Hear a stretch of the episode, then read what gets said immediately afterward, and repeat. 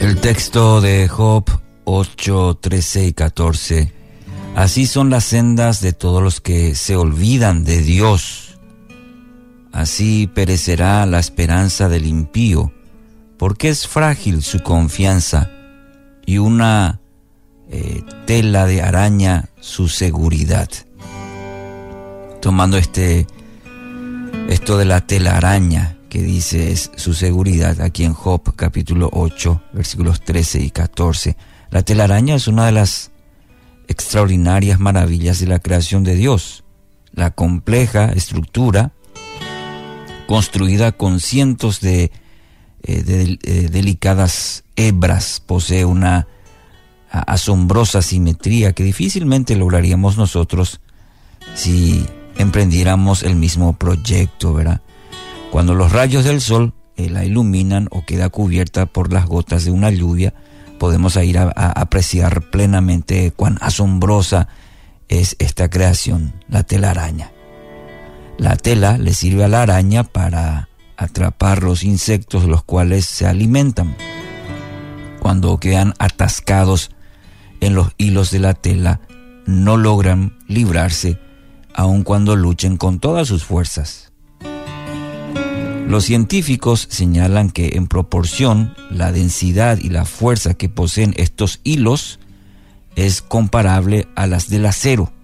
Cada hebra es suficientemente robusta como para mantenerse intacta ante las desesperadas maniobras de un insecto que quiere escapar de la telaraña.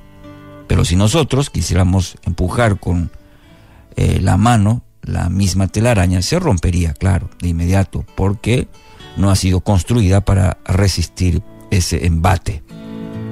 Ahora, el libro de Job escoge este elemento de fragilidad para describir la confianza de la persona que se olvida de Dios.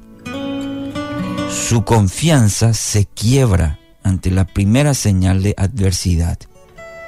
El más pequeño de los problemas desata una tormenta de dudas, de cuestionamientos y también muchas veces de quejas hacia la persona de Dios. Y hay momentos, episodios, en donde nos pasa esto a todos. La analogía me lleva a pensar en las muchas ocasiones en que la confianza en Dios que he declarado con tanto entusiasmo de repente en una reunión de alabanza, un domingo, un estudio bíblico, se esfuma apenas unas horas después, cuando la vida me golpea con alguna crisis inesperada. En ocasiones nuestra confianza ni siquiera nos acompaña hasta la puerta de salida de la iglesia. Ni bien salimos del templo, volvemos al hábito de la preocupación, que es parte de nuestra existencia cotidiana. ¿Le suena familiar eso? ¿Se siente identificado? ¿Qué podemos hacer para que nuestra confianza sea más robusta? Para que resista las tormentas por las que indefectiblemente tenemos que atravesar. Y la respuesta nos ofrece el texto de hoy, eh, el mismo Job.